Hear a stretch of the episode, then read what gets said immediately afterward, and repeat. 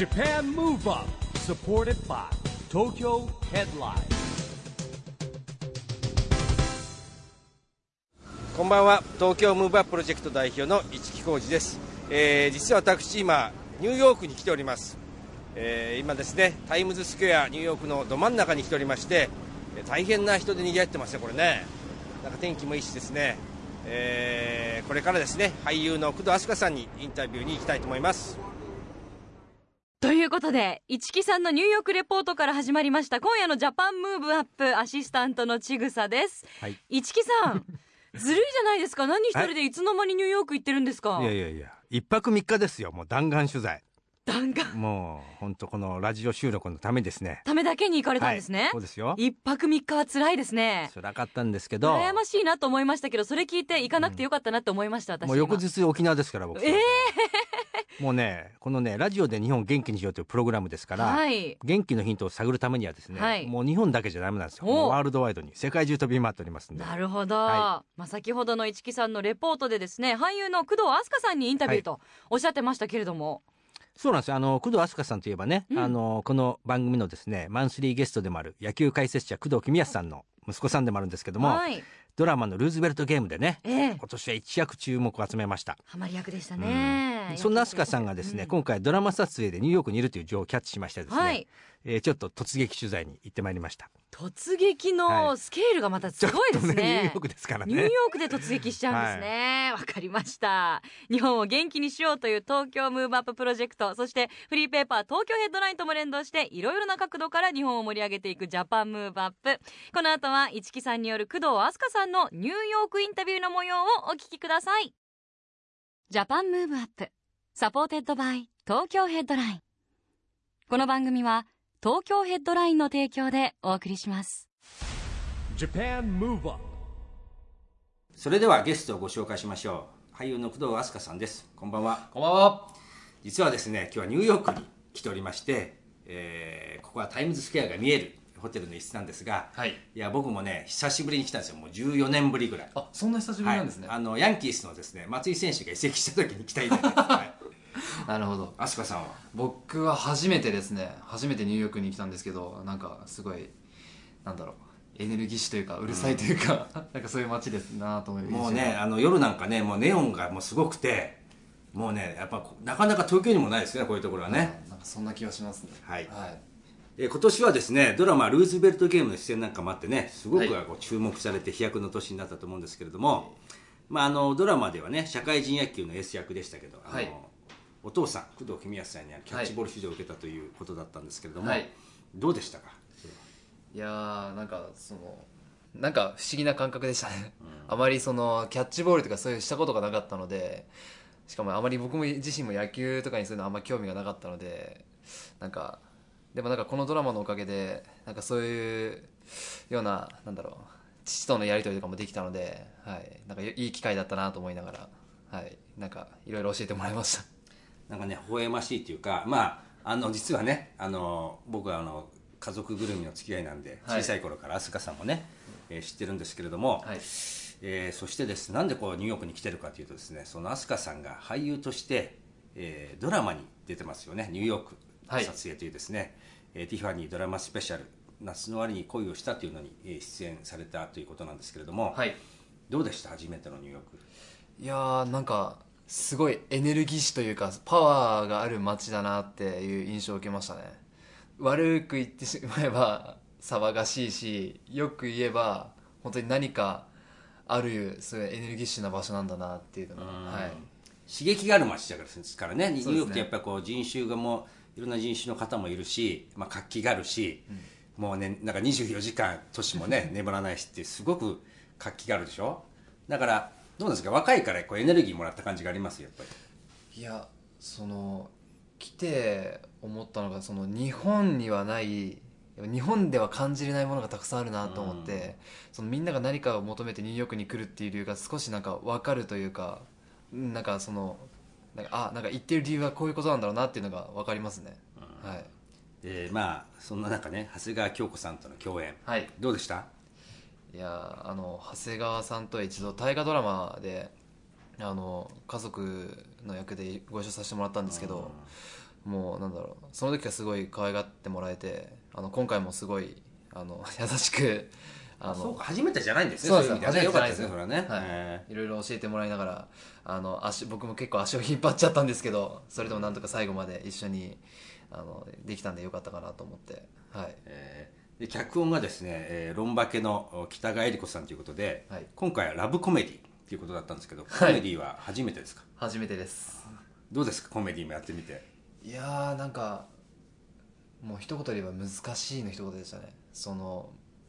間だったりそのなんだろうどういうセリフの言い回しで面白くなるかとかもう二人の掛け合い次第であのなんだそのシーンがいろいろ変わってったりもするんで、うんなんかそういうのはすごい難しいなと思いながらやってましたね、えーなるほどね。なんかこうそのニューヨークの撮影で訪れた中ですごく記憶に残ったところってあります？ああ記憶にな残ったとこ。なんか全てが記憶に残ってるような気がするんですよね。全てが刺激的だった、はい、なんかその撮影をしながら観光してるような気分で、本当に有名なところばっかりで撮影してたので、なんだろう。撮影をしに来てるのか 本当に旅行しに来てるのかわからないかぐらあーなんか旅行いろんな場所を紹介しながらドラマそうそうなんですよ。やってるってい。うね、はいでなんかこう簡単にこうリスナーの人にねちょっと説明するとどんな内容のドラマなんですか？えーっと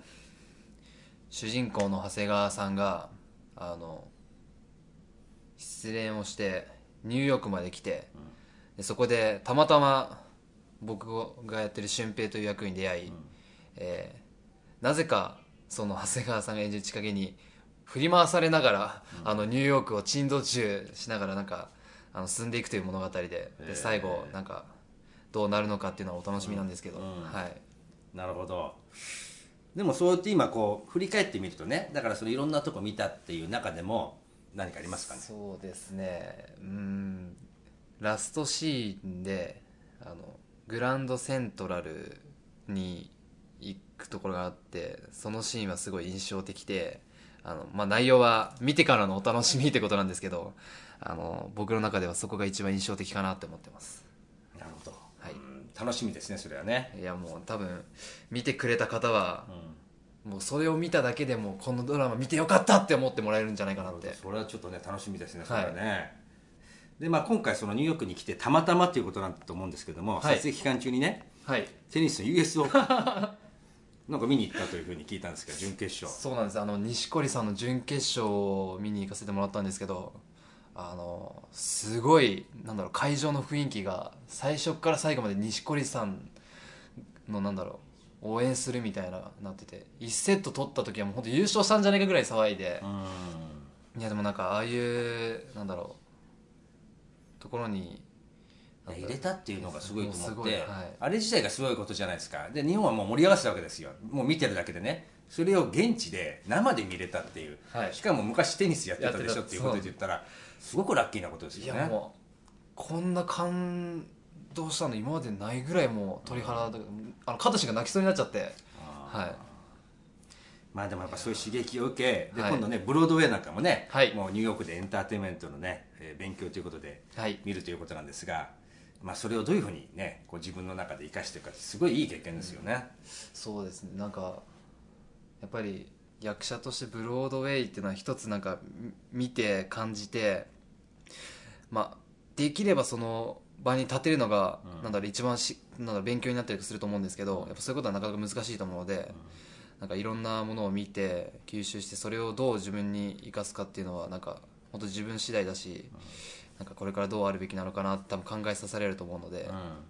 まあ、あのこれからあの一つの見に行こうと思ってるんですけどなんかそれを見てあの自分なりに落とし込んで次に行かせたらなって思いますね、なるほど。はい。今回撮影の期間は5日間ということです、はい。かなりこう凝縮したこうハードな中でこはい、うやりましたやっぱり。そうですね。もうなんか取って移動取って移動取って移動でうん。だったんですけどなんかでもそれでもみんなあの監督スタッフその長谷川さんとか僕も含めすごいみんななんかなんだろう疲れたっていう雰囲気は全くなく、本当に楽しく最後までできたので、そう本当にいいものが取れたんじゃないかなと思って。なるほどね、はい。でまああのーまあ、さっきもちょっと見どころっていうのね印象に残った場所は聞いたんですけども、はい。まあ、印象に残った場所とは別にこのドラマの飛鳥さんから見て見どころ。見どころですか、あのその長谷川さん演じる千景とあの僕が演じる俊平のさっきも言ったんですけどその珍道中というか2人のニューヨークでのなんだろうちょっとしたでその一つ一つの出来事が多分見てる人は、見れば見るほど次のシーンを早く見たくなるような展開なので、じゃああれだね見てるうちにもうテレビやっと終わっちゃうみたいないやもう本当そうだそうだと思います。吸い込まれていく。本当にもう本当にななんだろう台本を初めて読ませてもらった時も、あの最初の数がすごい面白いと思ったんですよ、うんで、まあ、すごい面白いと思ったのと自分自身その俊平っていう役結構むず難しいなと思ってたんで、どうしようかなってなんか難しいなってなんか不安だなっていうのをいろいろ思ってたんですけど本当にとにかく面白いと思うのであの期待して見てくれたら嬉しいなってはい。思います。わかりました、はい、えーここでですねあの飛鳥さんから日本を元気にする一曲のリクエストをいただきたいんですけれども、はいどんな曲が？えー、ゆずのあのあゆずさんがあの歌ってる「光れ」を僕は好きなのでそれをお願いしたいなと思います、それなんか理由はあるんですか？ゆずさんの歌が結構好きで聴いたりもしたんですけどなんかその「光れ」っていう曲はすごいなんか僕がなんか落ち込んだ時とかもすごいなんかそれを聴くたびになんか元気になったり、頑張ろうって思える曲でもあったのでどうかなと思って。はい。はい。躍動飛鳥さんが選んでくれました。日本を元気にする一曲ゆずの光。れ Japan Move Up いやーもうニューヨークのね街に出てきました。今はい。回ニューヨークを訪れて、はい。改めて日本の良さって何か感じました、あのー特に思ったのは日本は道が整備されている、本当にあのー車乗ってて思うのがあのガタガタ揺れてあの眠るにも眠れないしなんかその僕結構車酔いしちゃうタイプなんですけどあー。あの車酔いが激しい。あと何より本当日本って地下鉄も綺麗だし時間も正確じゃない。綺麗だし正確だしあの衛生面だったりとかそういう道のことも全部そうですけど日本がどれだけあの恵まれてるというかその環境がいい場所なのかっていうのがあの改めて感じますね。はい。そうだよね。やっぱね外に行った人はみんな言うね。日本ってやっぱり出てみたら料理は美味しいし安全だし綺麗だしっていうね。やっぱねそういうところがあると思いますね、はい。えーではこの後アクション宣言をですね、えーぜひ工藤飛鳥さんにもらいたいと思います。どうでしょう？はい、えー工藤飛鳥は2020年を目指して日本を元気にしていくために世界に通用する役者になる。ということでですね力強くニューヨークの街で宣言をしておりますのでですね、えーこれも楽しみにね、えー皆さんしていただきたいと思います、えー今日は本当にありがとうございました。ありがとうございました。Japan Move Up えーなんとですね今日僕はニューヨークのですね EXILE Professional Gym にもう訪問しました。マンハッタンからですねこれあの、まあ、タクシーに乗って10分ぐらいですかね Second Avenue と First Street の交差点のところにあるですね EXPG というですねボンとも、えー目立つような表示がありまして非常に綺麗なジムになってます。すごいですね。あの新しくできたばっかりでですね、えーなんと生徒はですね、えーと日本から留学してきてるんですけれども2人1組で、えー寄宿舎に入ってですねこちらで生活してるというですね、世界のエンターテインメントを目指しているまさにですねこれはねクールジャパンですね。ニューヨークに EXPG のダンススクールができたんですね。そうなんですよ。最近らしいんですけどね。はい。であの日本でその中学生ですよええから選ばれた子たちがあっちに行ってまして中中1から中3はあ。びっくりしちゃったでまだね僕が行った時は2ヶ月しか経ってないらしいんだけど当然ながらね英語喋れなかった子たちがもう普通にあの意思疎通ぐらいできてるわけ。ええー、2ヶ月で。2ヶ月で。やっぱ子供は吸収早いなと思ったのとやりたいことやりに行ってるみんなめっちゃ明るいわけなんかこう疲れてたりとか大変だなみたいなのが全くでないんですよ。ホームシックとかないんですかね？ななんかねみんなニコニコしてこう生き生きとしててびっくりしちゃったもん僕。じゃあここもの展開もまた今後楽しみですね。いや楽しみですね。うん。日本からですねこういろんな人がね、えー夢を持ってですね世界に羽ばたいていくっていうところをね見てきました、うん。そして俳優の工藤飛鳥さんのインタビューも、これいかがでしたか？そうですね。あのーなんだろう。ちょうどねニューヨークで撮影してたっていうこともあってはい。行ったんですけれども、うん。なんか不思議な感じですよね。あのーいつも日本で会ってるのがですねわざわざニューヨークでまたインタビューしてると非常に不思議な感じでした、なんか市木さんの声もちょっとウキウキしてましたもん。張りがありやましたもん。っぱねいや街が元気なんですよ。ニューヨークって刺激の街で、うん。ただね僕が思ったのはすごくいいんですけど東京との違いもあはねはい。なんだろうなあっちのが世界からいろんな人集まってきてるんですけども、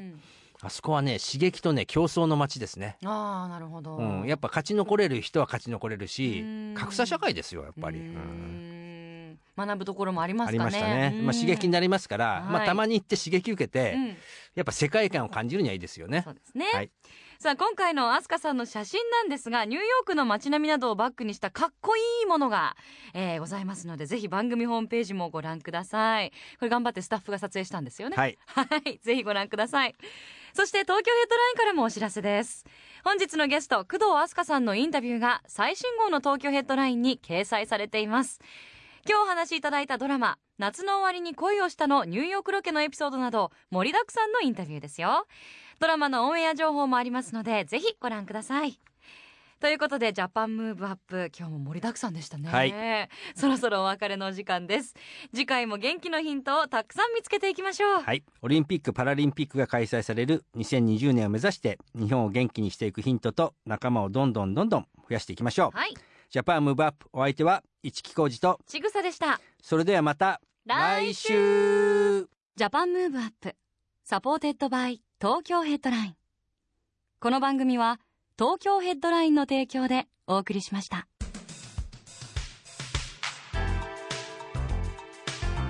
Japan Move Up